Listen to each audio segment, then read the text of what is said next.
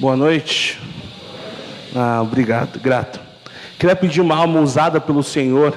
Obrigado, querida. Ah, isso é um servo ali, gente. Um ungido, servo do Senhor. Tudo bem com vocês? Eu estava pensando, pensando, pensando. Eu gosto de pensar que é uma maravilha. É, é um negócio que eu gosto de fazer, gente. Eu estava ali sentado pensando em alguma história para a gente conversar. E eu lembrei de história de um menino. Estava lá no Palavra da Vida, fui conselheiro há muitos anos atrás. E tinha um rapaz que ele me surpreendeu. Eu chego no quarto, todo mundo, um fogo rolando, pulando de um lado para o outro. E eu falei, Jesus do céu, essas crianças vão queimar tudo isso aqui dentro. Preocupado, eu de conselheiro tenso, tenso. Eu olho para um canto. Eu quero que você imagine o quarto. Ele era, ele era isso aqui, ó, esse tamanho. Num canto, na última cama, em silêncio, tinha uma criança que me incomodou muito, mas me incomodou por bem. Eu, todo mundo correndo, gritando. Uma coisa que eu não contei para vocês.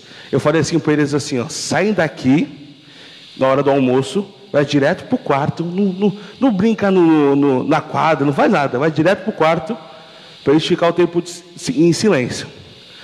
Aí eu olhei para um rapaz, fogo comendo, um rapaz pleno, iluminado, cheio de Deus, deitado na cama dele, no canto, com a Bíblia aberta. Eu falei, esse garoto já é, já é usado do Senhor já. Desde criança, desde pequeno. E eu fiquei surpreso que ele estava lendo o Evangelho de João. falei, eita, esse garoto começou bem já. Está bem esse garoto. Mas calma, não acabou. Passou dois dias, esse garoto conseguiu influenciar mais um. Estava ele numa cama e outro rapaz na outra. Eu falei, esse garoto esse garoto está fazendo coisa que eu não imagino, gente. Ele está me surpreendendo.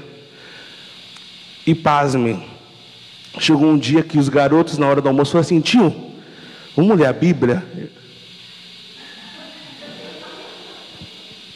Está de brincadeira comigo, gente. Passou só dois, passou só quatro dias. Não pode ser assim. Isso é o Espírito Santo, gente. Só pode ser. Mas o exemplo daquele garoto fez muita gente ser impactada. Você entende? E Paulo chega para a gente e fala o seguinte: como o pastor Pedro pegou semana passada, vocês têm uma nova roupa, vocês têm uma nova vida, vocês têm uma nova conduta, mas eu quero te dar um padrão de qualidade. Eu quero te mostrar qual que é o seu padrão de qualidade. Eu quero te mostrar qual que é o seu referencial. Da onde que é o seu ponto de partida. Ele chega no texto que a gente vai ler hoje à noite. Efésios 5. E a gente vai ler vários versículos. Mas comecemos em Efésios 5, versículo 1 e 2. Repetindo, como diz o professor de homilética, repita três vezes. Efésios 5, 1 e 2 e Efésios 5, 1 e 2. Amém? Portanto, sejam imitadores de Deus como filhos amados, e vivam em amor, como também Cristo nos amou e se entregou por nós como oferta e sacrifício de aroma agradável a Deus. Lerei de novo. Portanto, sejam imitadores de Deus como filhos amados, e vivam em amor, como também Cristo nos amou em si, entregou por nós como oferta e sacrifício de aroma agradável. Vamos orar? Eterno Rei, muito obrigado, Pai. Obrigado por essa noite, obrigado por este dia. Pai amado, que a Sua palavra fale primeiro em meu coração, depois no coração dos meus irmãos. Consigamos entender que o Senhor é nosso padrão de qualidade o Senhor é nosso referencial, o Senhor é a nossa medida certa, Pai amado. Obrigado pela Sua palavra, obrigado porque temos liberdade de cantar hinos como cantamos hoje, de pregar em alta voz com o microfone, de poder gritar em qualquer canto que o Senhor é Rei. Muito obrigado por isso, Deus Santo. Em nome do Seu Filho Jesus, que eu te louvo e te agradeço. Amém. Então o texto começa: sede Sejam, portanto, sejam imitadores de Deus como filhos amados. Eu quero que você pense nisso. Eu estava procurando, não sei se você lembra, você tem uma certa idade. Se você não tem, me desculpe. Você lembra do Inmetro? Você lembra disso? Que fazia. Você lembra que o Fantástico testava os produtos se era bom ou ruim? Você lembra disso? Maravilhoso. E Paulo chega para a igreja de Éfeso e fala assim: vocês tinham um padrão errado, lá no capítulo que a gente começou, capítulo 4, versículo 17. Agora vocês têm um novo padrão. Esse padrão é Cristo. O meu referencial, a minha medida é Cristo. A minha medida é Deus. O que isso quer dizer, Diogo? Que o meu falar, o meu andar, o meu respirar, tudo que eu faço é para Deus. Eu gosto muito de música infantil.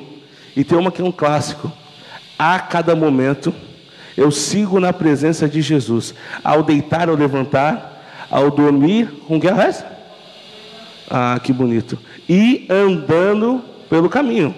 Eu faço tudo na minha vida buscando servir ao Senhor. Tudo que eu faço bendiz a Deus. Mas Diogo, tá, eu entendi isso. Tá bom, sei que você entendeu. Mas eu quero que você entenda como a gente coloca isso na prática. E Paulo ensina para a gente colocar isso na prática. Como, Diogo? Amando.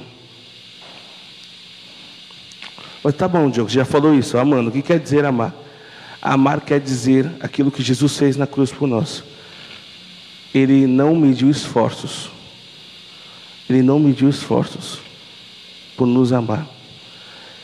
Então você está querendo dizer o quê? Eu estou querendo dizer que você precisa amar com todo o seu coração. Amar a quem?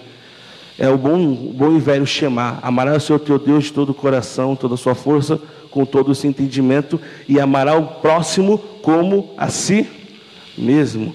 Você sabia que isso era falado diariamente? Escute bem, diariamente, quando o povo chegava na sinagoga, eles começavam: Adonai é o único Senhor. Amará o Senhor teu Deus de todo o coração, com toda a sua força, com todo o seu entendimento, e amará o próximo como a si mesmo. Era uma frase cantada pelo povo, pelo povo uma frase falada constantemente. Para quê? Para fazer a nossa mente pensar e ficar focado em quem? Em amar a Cristo e amar o próximo. Mas sabe, chega um momento, não sei vocês, mas chega um momento que o amor se torna automático. Chega um momento que viver com Deus ele se torna automático. Chega um momento que a gente não se administrar ou prestar atenção no nosso amor, ele se torna totalmente frio e apático. Mas o amor de Deus aqui tem uma característica que é muito forte para mim. Ela, ele se submete. Sabe? Ele se entregou, ele se submeteu. Eu gosto muito em Filipenses 2, versículo 5 até o versículo 11. Paulo ele trabalha muito melhor essa ideia, a ideia do que nós, ele se esvaziou, ele se diminuiu por obediência e se entregou até a morte, morte de cruz esse amor que é tão abnegado, esse amor que é tão submisso, esse amor que é tão dedicado ao outro, esse amor que é tão simples, esse amor que é tão acessível, é o amor que a gente tem que fazer todos os dias.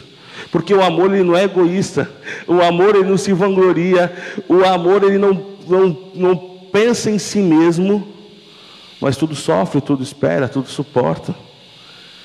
E a gente acha que isso tem a ver só com casamento, não, isso tem a ver com trato com todo mundo. Isso é eu com meu irmão, você com a sua esposa, isso é todos com todos. Isso não se resume somente ao meu lar, isso não se resume somente ao meu dia de casamento, que você cantou a música do João Alexandre. O mundo late. Você estava lá cantando, chorando, emocionada, de Vai Grinaldo, os homens de terno, felizes cantando essa música. Mas não se resume só aquele dia. Se resume a todos os seus dias. Esse amor prático, esse amor abnegado. Mas sabe que a parte mais interessante? Esse amor que é sacrifício, mas que agrada a Deus. É um sacrifício agradável. E mais para frente a gente vai falar sobre agradar a Deus. Fique, guarde no seu coração isso. Mas eu queria te fazer pensar em algumas coisas. E a primeira coisa é: será que o nosso amor de imitar a Cristo, ele tem se tornado algo maçante ao ponto de você não conseguir fazer? Ou melhor, colocar esse jeito mais difícil para a gente responder: será que o nosso amor é seletivo? Será que eu amo quem eu quero? Será que eu me dedico por quem eu quero? Será que eu me submeto a quem eu quero? Será que eu agrado a Deus quando eu quero? Na área que eu quero, no tempo que eu quero, do jeito que eu quero? Ou será que eu faço isso em todo o tempo? Eu acho que a parte mais difícil de ser cristão, eu falei isso na vigília, na sexta-feira, é a constância. É ser constante. É você ser a mesma pessoa hoje e continuar sendo até 2024. Essa constância é complicada, essa constância ela é tensa. Porque parece muitas vezes, eu não sei vocês, irmãos, mas parece que a gente anda numa montanha russa da fé. A gente está aqui, a gente está ali, a gente está aqui, a gente está aqui, a gente está aqui, a gente está aqui. Por quê? Porque as coisas tomam lugares de Deus no nosso coração. E Paulo vai falar um pouco sobre isso. Não deixem que essas coisas tomem conta do seu coração. Vivam o amor. Ele é o padrão de qualidade. Ele é o seu referencial. Ele é aquele que você tem que imitar. Eu sei, não sei se você fazia isso quando era criança, mas eu era uma criança chata. Eu abri o coração, eu sou uma pessoa chata. Algumas pessoas olharam para mim e falaram: Você é chata. Mas eu nem olhei para a pessoa porque eu sabia que ela ia falar. É, intimidade é fogo, gente. Mas é maravilhoso. E eu era uma criança, eu gostava de irritar a minha irmã, tenho minha irmã, não sei se vocês sabem disso. E eu ficava fazendo o quê, sabe? Eu ficava imitando ela. Ela falava, para Diogo, para Diogo.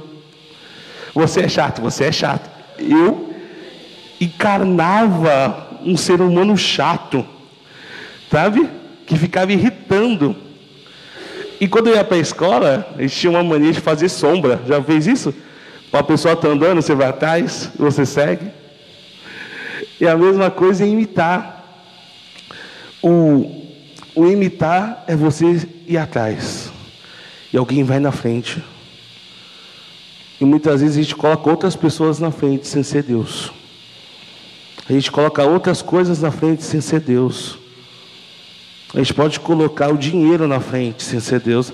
A gente pode colocar o conhecimento na frente sem ser Deus. A gente pode colocar a gente mesmo na frente sem ser Deus. A gente pode estar querendo imitar muito o nosso padrão, a nossa vida. Pode ser que você queira ser igual ao outro. Pode ser que você queira ser e viver que nem X, Y, Q. Eu estava conversando com um amigo meu uns anos, um ano passado. Ele chega assim para mim, Diogo, minha mulher não sai do Instagram. Eu falei, tá, e daí? Não, e ela fica vendo aquele pessoal comendo em lugar chique e ela quer comer. Eu falo, é, filho, casou, né? Aceita. Ele, não, cara, tudo que ela faz é de acordo com o Instagram. Ela quer comprar roupa que a bonita do Instagram usa. Ela quer fazer coisa que tal pessoa do Instagram faz. Eu falei para ele assim: sabe o que falta para ela? Ele o quê? Personalidade. Brincadeira. Sabe o que falta para ela? é meio grosso, né? Desculpa, gente. sabe o que falta? Falta para ela um pouco de consciência, de conhecimento, de discernimento em quem ela quer imitar, quem que ela quer buscar, quem ela quer. E eu não sei o pastor Daniel, mas eu sempre tinha uns pregadores que eu queria imitar. Eu ficava imitando, vendo, vendo, vendo o vídeo, ouvindo, eu querendo imitar. Mas eu falei assim, mas para quê? Meu padrão de qualidade é maior do que esse pastor, eu não sei como ele é. Meu padrão de qualidade é Deus. Isso quer dizer que eu não posso ter um referencial. Eu posso falar, você não pode ter um referencial que seja acima de Deus. Você pode ter uma pessoa que você se espelhe? Pode. Você pode ter uma pessoa que você fala assim, quero ter um casamento parecido com esse. Top. Você pode ter um, eu quero ter uma, um, um conhecimento igual a essa pessoa. Sensacional. Mas ela não pode tomar o lugar de Deus. Ela não pode tomar o lugar do Senhor. Ela não pode reger a sua vida. Ela não pode reger seu modo de falar, seu modo de agir. Acontece algo muito, muito presente no meio da juventude e está acontecendo agora com os mais velhos algo chamado dependência emocional. Eu vou, eu vou, vou cavar meu ponto aqui agora. A dependência emocional é uma pessoa que depende tanto de alguém que ela começa a diminuir o seu gosto, a sua vontade, a sua vida por causa da outra. Sabe? Porque ela quer tanto a outra, ela precisa tanto de alguém que ela se diminui ao ponto de não ser mais ela para ter a outra pessoa. Sabe que a parte mais maravilhosa de andar com Cristo é que Ele não espera que a gente se diminua ao ponto de perder a nossa identidade, mas Ele espera que a gente se diminua, porque a gente tem a identidade dele nele, em nós. Nós somos, temos uma nova natureza, como o pastor Pedro pregou. Nós temos uma nova vida. E a nossa vida nossa não combina com a vida antiga. A nossa vida nova não combina mais com, com anteriormente. A dependência emocional idolatra as pessoas. Escraviza as pessoas. Cristo dá liberdade. Cristo dá amor. Cristo dá nova história. Então, quando você olha alguém que perdeu suas características para agradar um namorado, para agradar alguém, dependência emocional. É dependência emocional. Você precisar de quem, Diogo? De Cristo. Mas eu vou falar um negócio para você. É tão difícil lutar contra a nossa natureza que se não for o Espírito Santo de Deus, a gente perde a cada minuto. Se não for Deus em nós, a gente perde a cada segundo. A gente vai perdendo e vai perdendo. Vamos continuar o texto. Versículo 3 diz assim: Entre vocês não deve haver nem sequer menção de imoralidade sexual, como também de nenhuma espécie de impureza e de cobiça, pois essas coisas não são próprias para os santos. Lerei de novo. Entre vocês não deve haver nem sequer menção de imoralidade sexual, como também de nenhuma espécie de impureza e de cobiça, pois essas coisas não são próprias para os santos. E eu fui estudar um pouco, muito mais assim, que, eu confesso para os irmãos que eu fiquei tenso com essa, com essa parte porque são, são assuntos muito delicados. Mas Paulo fala o seguinte: isso não seja nem mencionado no meio dos irmãos. E é algo que eu acho muito bonito, pelo menos na nossa igreja, é que essas coisas não são nem mencionadas. O que, que, que é não ser mencionado, Diogo? Não é ser normal. Não ser mencionado é essas coisas não serem normais, serem normais. Tudo isso é normal. É normal imoralidade, é normal impureza, é normal cobiça. É normal. Você vê uma pessoa fazer, você fala: Ah, tá bom, normal. Mas isso não acontece. E eu fico feliz com isso. Mas esse texto me faz ter um cuidado. Um cuidado para não deixar os meus desejos tomarem conta do meu padrão de qualidade. Porque que Paulo está falando é o seguinte: isso aí não é normal para vocês. Ou melhor, isso aí não tem nada a ver com vocês. Isso não combina com vocês. Isso não pode ser mencionado porque isso não combina com vocês. A imoralidade sexual não pode fazer parte do seu dia a dia. Ela não pode ser algo natural para vocês. E eita palavra difícil, né? Imoralidade sexual, porque ela é tão abrangente ela começa desde o adultério até a pornografia.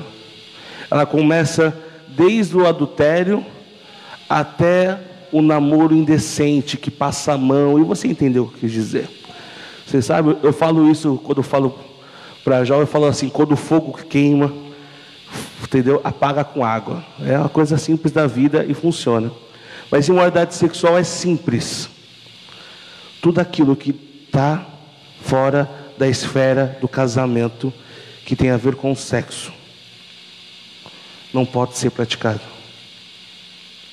Tudo aquilo que está fora da esfera do casamento, relacionado a sexo, não pode ser praticado. É isso. O casal namorado querer transar, você sabe que não pode, moralidade sexual. O, o rapaz, a menina quererem assistir pornografia, não pode. É imoralidade sexual. Mas não pode por quê, Diogo? Porque não tem a ver com padrão de qualidade. A grande questão é essa não é o meu querer. A questão é o padrão de qualidade. O filtro é Cristo.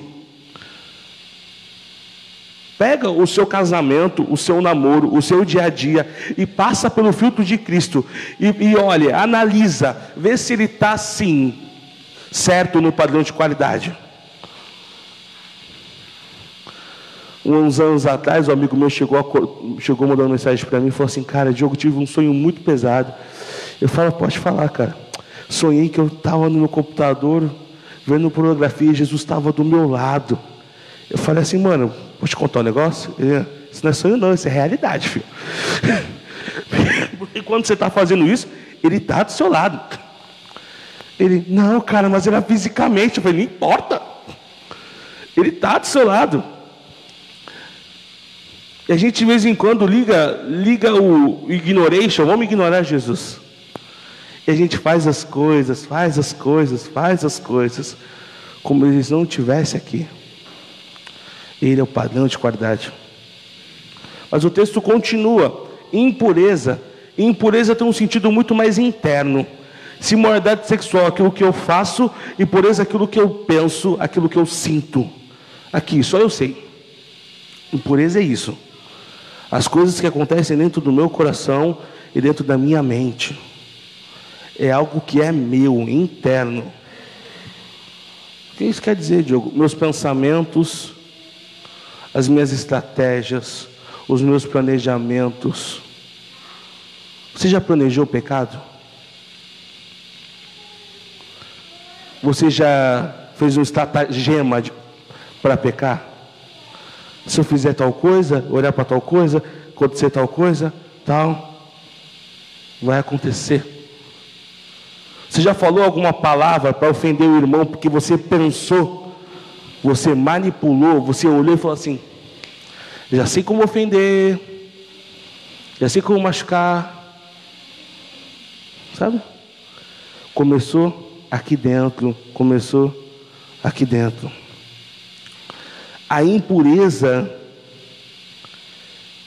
está aqui dentro, aqui dentro. Aquilo que Jesus diz, dentro de nós procede todas as coisas ruins. Eu gosto muito de Tiago 4. Dentro de nós começa todas as guerras.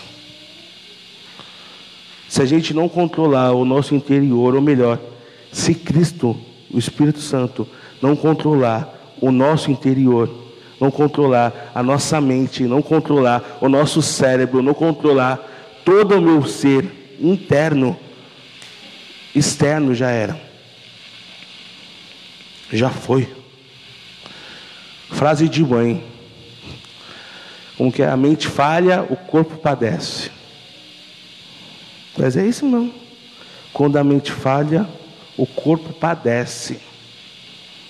A gente acha que não. A gente acha que não tem nada a ver. Mas tem tudo a ver. Tudo procede daqui, ó. Da mente. Se a sua mente está descoordenada, é dois tempos. É rápido. Sabe? E o texto continua: cobiça. Aí vem algo que é difícil de falar. Porque cobiça começa desde quando você deseja um carro do irmão ou um carro para você, ou desde quando você deseja uma bolsa do irmão e se torna inveja. Isso aí fica uma dica. E quando você deseja algo de alguém, mas cobiça também tem a ver quando você almeja tanto ao ponto disso se tornar Deus. Sabe? Onde, onde exemplificar isso, Diogo? Um texto maravilhoso, 1 João 2,15 e 16. Pois isso é que procede do mundo, a cobiça da carne, a cobiça dos olhos, a ostentação dos bens. Isso procede do mundo. Isso do mundo está cheio. A carne que deseja, que quer tudo para si, o olho que olha e quer dominar e ficar mostrando quantos bens você tem. Isso procede do mundo. Isso não procede de Deus. Está lá. Está lá no texto. Você pode ler depois. Sabe quando você quer tanto alguma coisa, seu olho bate tanto por alguma coisa, e não precisa ser alguma coisa nem material, pode ser uma coisa pessoal.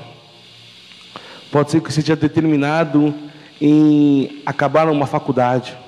Pode ser que você esteja determinado a fazer uma pós. Legal, lindo, isso não é ruim. Sabe como se torna ruim? Quando isso toma o lugar de Deus, quando toda a sua mente, seu coração, o seu propósito, o seu dia, a sua respiração se resume a isso. Sabe?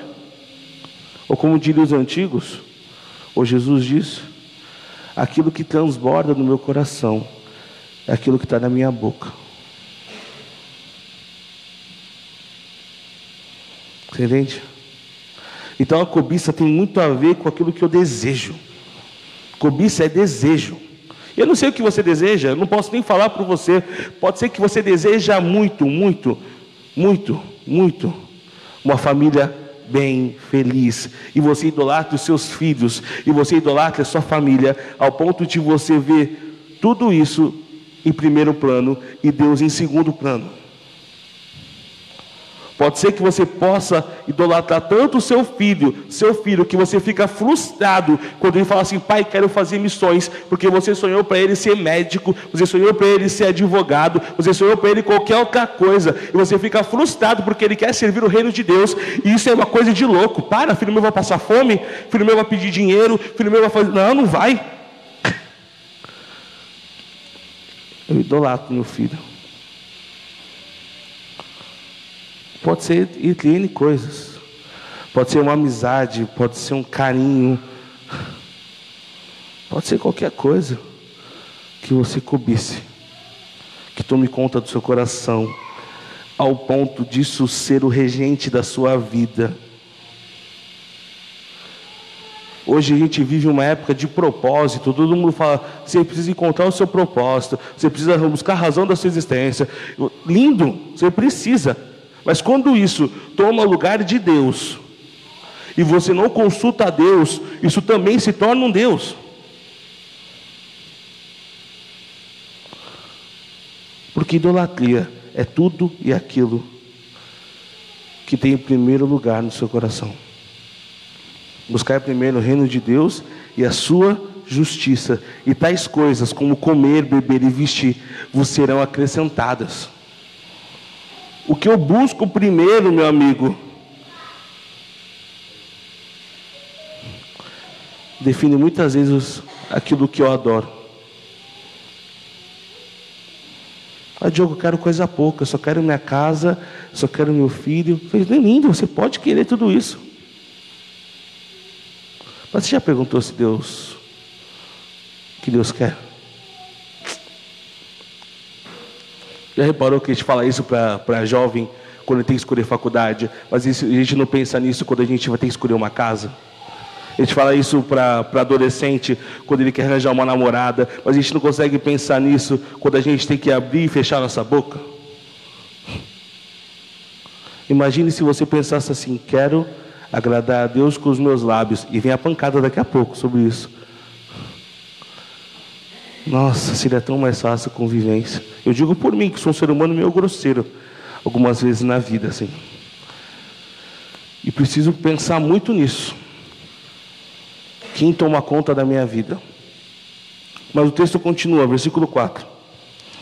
Não haja obscenidade, nem conversas tolas, nem gracejos imorais, que são inconvenientes, mas em vez disso, ações de graças.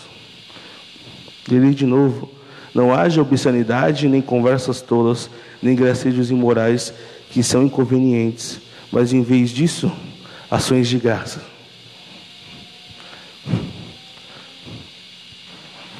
Vou deixar você refletir um minutinho sobre o texto, porque o texto é um texto difícil.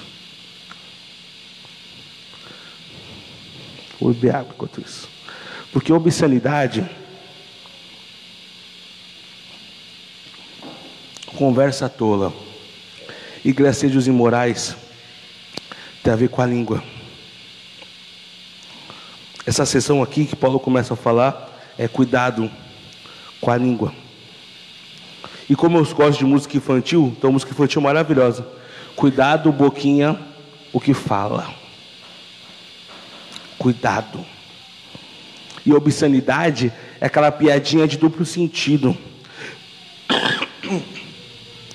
obscenidade, aquele, aquela conversinha mole, você casado com a sua secretária, com a estagiária, com alguém, e você ficar flertando. Obscenidade é isso. Obscenidade é qualquer conversinha de duplo sentido, maliciosa. Sabe? Sabe aquela risadinha quando alguém lê aquela piada totalmente poluída? Sabe o que é isso?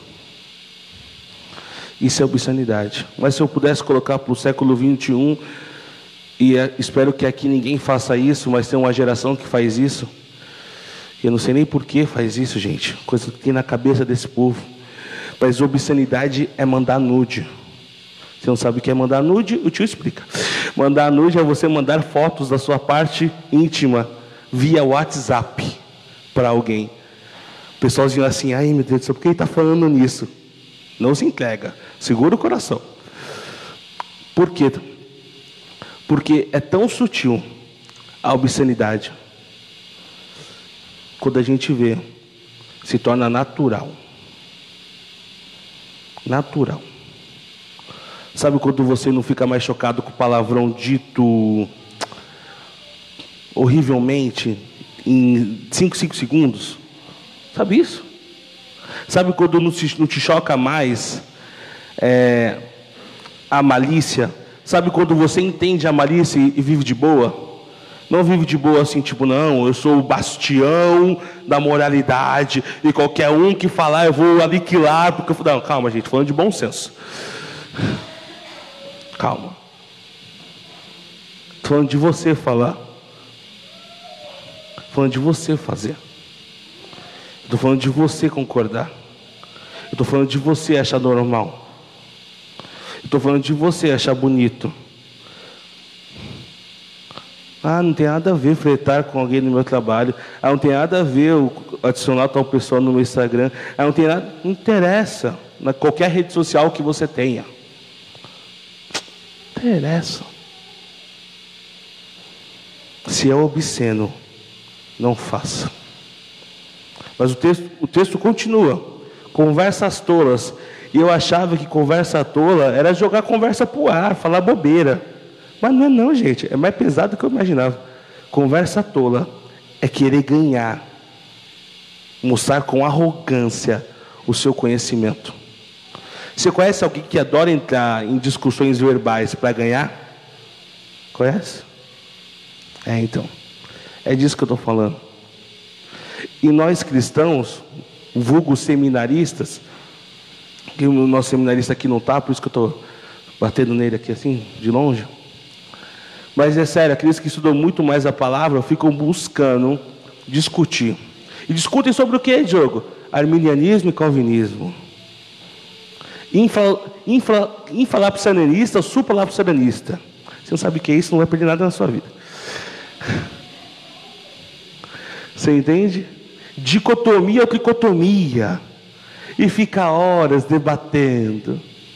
Mas se fosse debater para ter um diálogo, para conversar, para acrescentar, não. Debate para mostrar quem é o melhor. Conversa tola é arrogância colocado em palavras. Conversa tola é você querer defender o seu político de estimação no peito, querendo que todo mundo faça e creia naquilo que você quer crer. Opa. Conversa tola é você querer sempre ganhar a discussão. Conversa tola é você sempre querer mostrar que tem todos os argumentos. Conversa tola é você querer sempre ser o melhor. Conversa tola eu nunca ceder. Conversa toda aquela frase de Gabriela: Eu nasci assim, eu morri assim, eu vivi assim. Porque eu sou assim, Diogo. Se me usar no meu calo, eu piso no céu. Aí começa a usar linhagem para responder isso. Porque eu sou filho de nordestino, porque eu sou filho de italiano, eu sou filho... Tá bom. Para começar a justificar a arrogância no meio das palavras. Eu não sei você, digo por mim. É difícil não querer ter razão. É difícil não querer ganhar no grito. É difícil não querer mostrar que sabe mais. É complicado. Porque parece que sabe mais é melhor. E o texto não está falando de conhecimento, o texto está falando de arrogância. Conhecer é lindo, é maravilhoso. Mas quando que você quer fazer o seu conhecimento o estandarte da sua arrogância, a bandeira da sua arrogância, aí é horrível. E o texto continua. Gracejos imorais. E é um negócio complicado, porque gracejos imorais é brincadeiras grosseiras. Ou, como diria na minha terra, ogro. Shrek. E esse é um negócio que eu, que eu, que eu sou. Eu fui, eu fui intitulado, os irmãos não sabem, os irmãos me conhecem há pouco tempo. Eu fui intitulado de Diogro. Eu não sei porque essa pessoa que transborda amor, essa pessoa que o sorriso vem, chega primeiro do que ela, não é verdade, irmãos?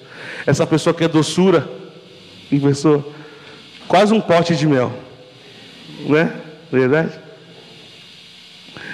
Mas quando eu li esse texto, eu falei, gente, precisa ser tão pessoal assim? Não precisa, deixa assim quieto. Mas graxismos imorais tem a ver com grosseria nas brincadeiras e brincadeiras de duplo sentido. No, no original ele é forte, né? É quando você zomba do seu irmão ao ponto de gerar humilhação. Não sei se você vai lembrar desse texto que está lá em Provérbios, eu não vou lembrar o capítulo agora. Um joga uma flecha no seu irmão e diz assim: opa, é brincadeira. Isso está lá. Graciosos e morais é isso. Você ofende e diz que é brincadeira. Você é, humilha e diz que é brincadeira. Você diminui e diz que é brincadeira. Você destrói e diz que é brincadeira. Sabe o cyberbullying que acontece com muita gente aí, molecadinha da escola? E diz que é brincadeira. A nossa, os mais velhos, os mais antigos não conseguem perceber a potencialidade de uma rede social, porque a gente está tá acostumado a viver uma vida fora da rede social. Mas imagina para um garoto de 12, de 11 anos, de 13 anos, que tudo dele se resume a redes sociais, constantemente sendo humilhado via rede social.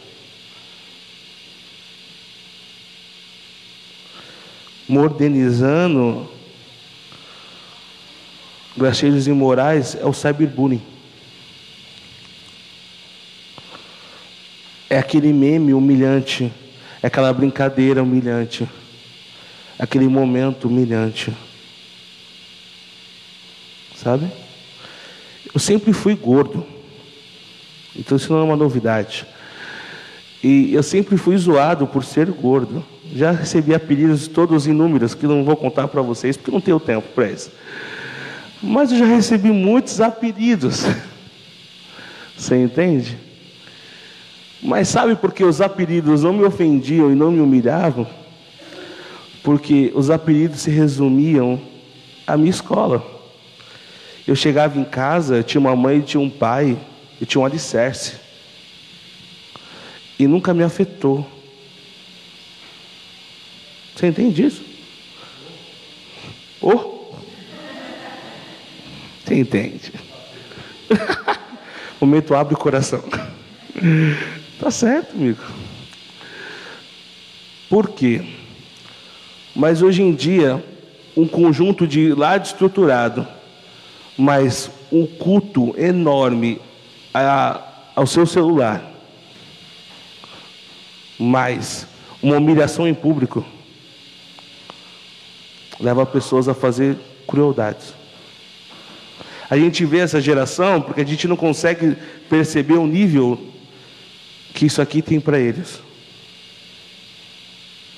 Mas tem muito a ver com eles.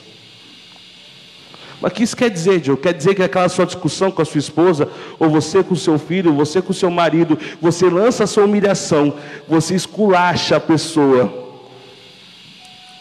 e fala assim: Ah, o pai estava brincando. Ah, eu estava brincando. Ah.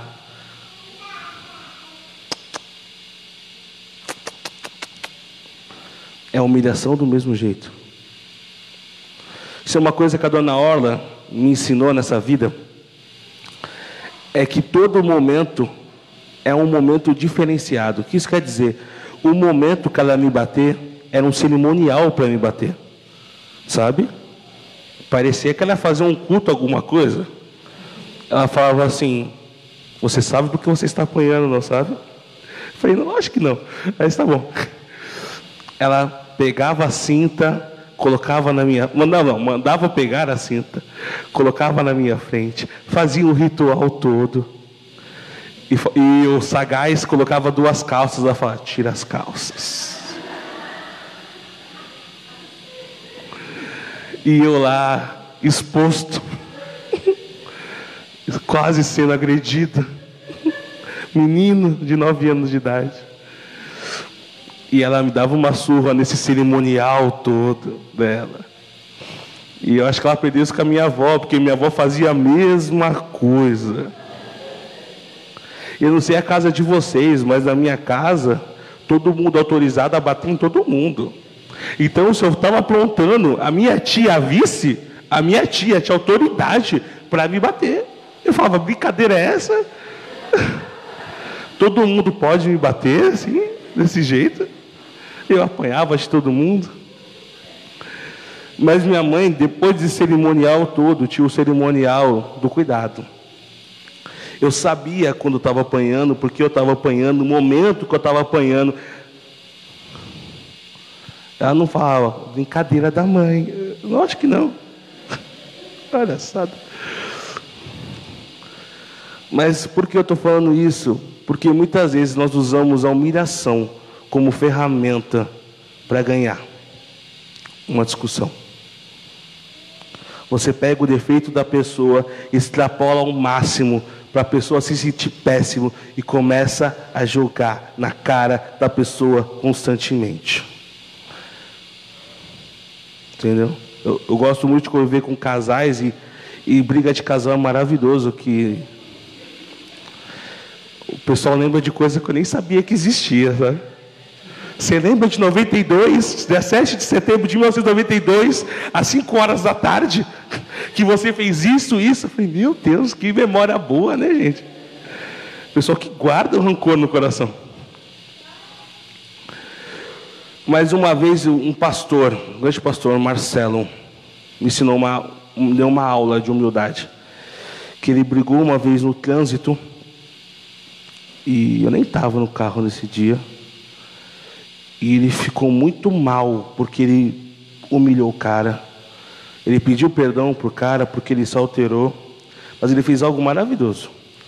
Ele chegou na casa dele e eu estava na casa ele parou todo mundo, chamou todo mundo para a sala e pediu perdão para todo mundo. Ele me explicou depois porque ele falou assim: Diogo, não quero que meu filho, minha filha, ache que isso é normal. O pai dela humilhando, o pai dela xingando no meio do trânsito. Eu não quero que ela, que ela tenha essa imagem na cabeça. E a Nath estava, a Nath tinha, hoje devia ter 18 anos, ela tinha 8 anos de idade. Era pequena.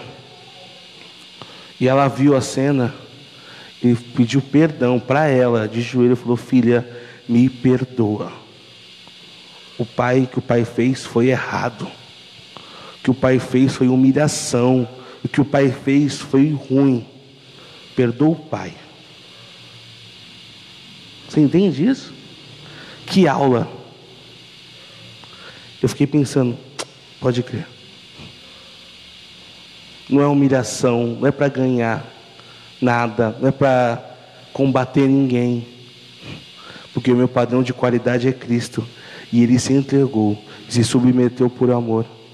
Por amor. E esse amor não humilha ninguém. Esse amor não é obsceno, esse amor não é imoral, esse amor não é impuro. Ele é humilde e dedicado. Então, que o nosso padrão de qualidade seja Cristo. Que o nosso padrão de qualidade seja exaltar a Cristo. Que o nosso padrão de qualidade seja viver para Cristo. Porque Cristo é o nosso Senhor. E o texto continua, versículo 5, 6 e 7. Porque vocês, porque vocês podem estar certos disso. Nenhum imoral, ou impuro, ou ganancioso, que é idólatra, tem herança no reino de Deus, de Cristo. Ninguém os engane com palavras tolas, pois é por causa dessas coisas que a ira de Deus vem sobre os que vivem na desobediência. Portanto, não participe com ele dessas coisas. Eu queria acabar falando o seguinte: tudo isso que foi citado aqui não combina com o reino de Deus. Isso não combina com o céu. Isso não combina com Cristo. Vamos ser sinceros aqui? Você imagina no céu grosseria? Você imagina no céu humilhação? Você imagina no céu pornografia. Você imagina no céu adultério, lascívia, pensamento impuro, arrogância. Se não combina com no céu, não combina conosco se não combina na sua rotina diária, divina, lá no céu, você não se vê fazendo isso quando Cristo voltar, não combina com agora. Analisa isso. Põe o filtro de Cristo, o céu na sua cabeça. Eu faria isso que eu estou fazendo agora, se eu tivesse com Cristo no céu. Se eu tivesse na minha morada celestial, eu agiria desse jeito. Se eu tivesse com Deus, lavado, com, com, com, com, com o corpo glorificado, eu faria isso? Eu faria isso com o meu corpo glorificado? Eu falaria isso com o meu corpo glorificado? Eu falaria isso no céu? E por que eu vou falar aqui?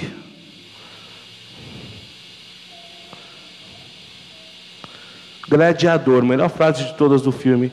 Aquilo que eu faço aqui, sempre vou falar dessa frase, aquilo que eu faço aqui ecoa na eternidade. E se eu faço isso aqui agora, vai ecoar na eternidade. Você se faz fazendo o que faz hoje na eternidade. Você vê o jeito que você trata a sua esposa. Você trataria ela se você tivesse com o corpo glorificado. Combina com o corpo glorificado o jeito que você trata a sua esposa. Combina com o corpo glorificado o jeito que você trata o seu filho. Combina com o corpo glorificado o jeito que você trata as pessoas ao seu redor, seu, os seus funcionários, o seu patrão. Combina com o corpo de Cristo. O jeito que você trabalha na segunda-feira no seu trabalho. Combina. Combina. Tem a ver? Ah, Diogo, não combina. Tem nada a ver. Sabe que a melhor parte da vida com Deus é a possibilidade do perdão. Todos os dias tem a possibilidade do perdão. Todos os dias você pode pedir perdão. Todos os dias você pode pedir para Deus restaurar a sua vida. Todos os dias você pode reiniciar. Todos os dias. E posso dizer mais? Não precisa ser num culto, não precisa ser num ambiente X ou Y, só precisa ser você e Deus, aonde você estiver. Deus, o que eu estou fazendo aqui agora não tá, não combina com o seu reino, não combina com a sua morada celestial, não combina contigo. Me ajuda a abandonar, Pai. Me ajuda a abandonar. E não se deixe enganar. Não é porque Deus é amor. Que pode fazer tudo.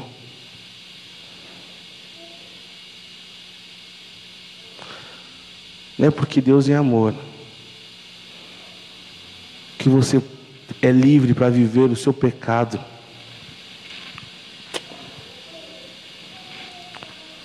Gente, é tão, é tão difícil viver uma vida de santidade, eu entendo.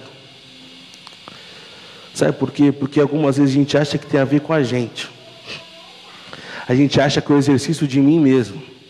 Sou eu em mim, eu fazendo, eu tendo força, eu, eu, eu, eu. E eu vou te explicar uma coisa: não é você fazendo, não é você tendo força, mas é Cristo em você. E quanto mais de Cristo você tem, entendeu? Menos vai ter eu pensei em várias coisas para demonstrar isso. Eu, eu enchi esse copo aqui de, de água, colocar óleo, encher, achei até sair o óleo. Falei, vai lambuzar tudo aqui, né? Não vai dar certo. Mas eu quero que você entenda o seguinte: quanto mais cheio de Deus você é, menos de si vai reinar. Mas, Diogo, você está falando isso por quê? Porque está lá em Romanos 8. Pois quando o Espírito vivifica, a carne é mortificada. Quanto mais Espírito tem, menos carne age. Mas quanto mais carne tem, menos Espírito age. Não adianta, gente.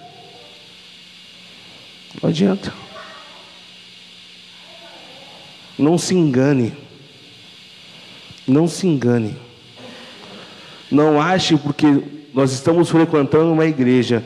Não ache porque eu tenho uma vida ativa como cristão, se eu não me submeter e não depender e não me, me arrepender, eu não vou, escute bem, eu não vou conviver com Deus eternamente.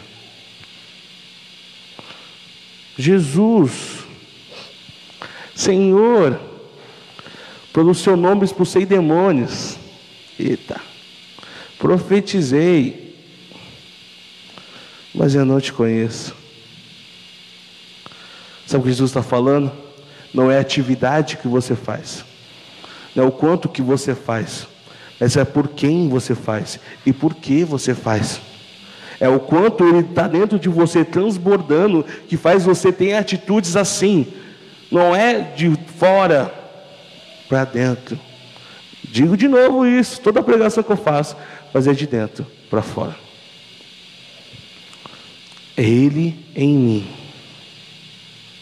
É Ele em mim. Aí me faz pensar em várias perguntas agora. Quanto eu me alimento de Deus diariamente? Quanto tempo eu tenho de dedicação a Ele? Quanto tempo eu tenho de humilhação perante Deus? Quantas vezes eu busco a direção de Deus para a minha vida? Quanto tempo eu gasto não sendo dono da minha vida, mas deixando Ele ser o dono da minha vida? Quanto tempo é menos eu e mais Ele? E a parte prática é o seguinte: você sabe de tudo isso. E amanhã é segunda-feira.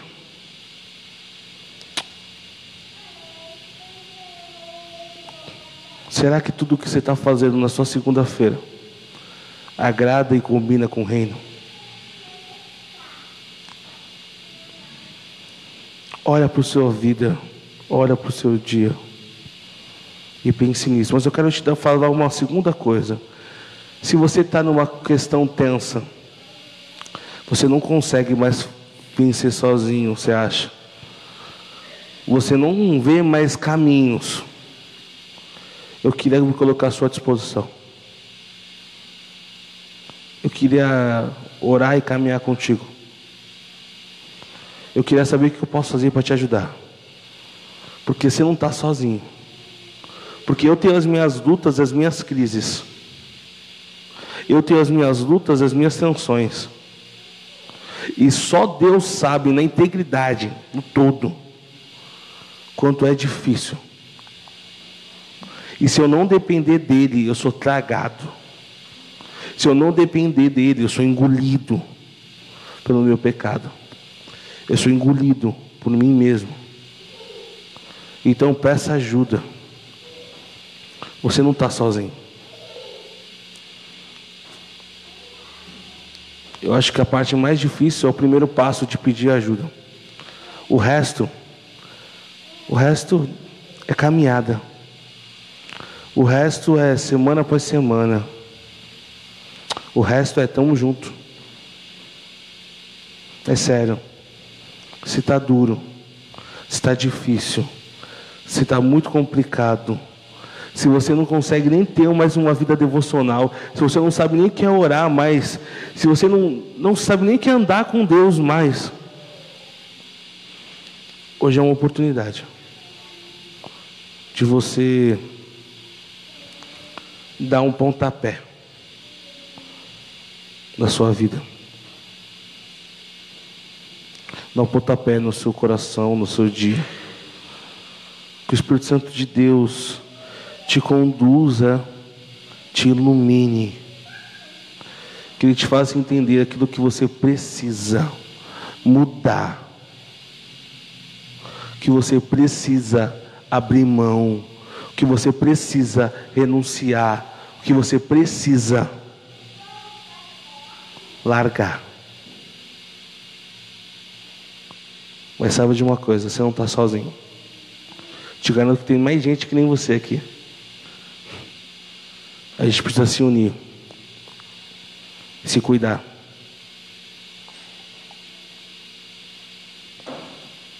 Porque isso é igreja. Galatas 6:1. Vocês, pois que são espirituais, cuidem daqueles que caíram, mas tenham cuidado para que não caiam. É um segurando o outro. É um segurando o outro. Quando a gente ilustrava esse texto, a gente fez uma vez uma palavra da vida, é aquela brincadeira de cada um segurar o quadril do outro e puxar e puxar, e puxar, até a pessoa sair da lama onde ele estava. Isso é igreja. Cada um segurando um ao outro, falando: vem, vem, vem, vem, vem, vem. Nosso padrão de qualidade é Cristo. Mas a gente não está sozinho. E a gente não está aqui para pregar religiosidade de você sozinho num canto, eu sozinho no outro. Mas a gente está para pregar o amor.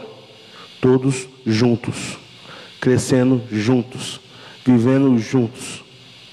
Mas eu nunca vou saber do que você está precisando se você não falar.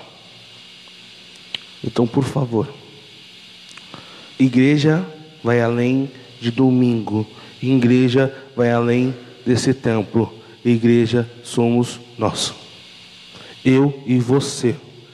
E ela não é figurativa, ela é intromitiva, ela entra na vida do outro, ela puxa o outro para perto, ela incomoda, mas ela ajuda.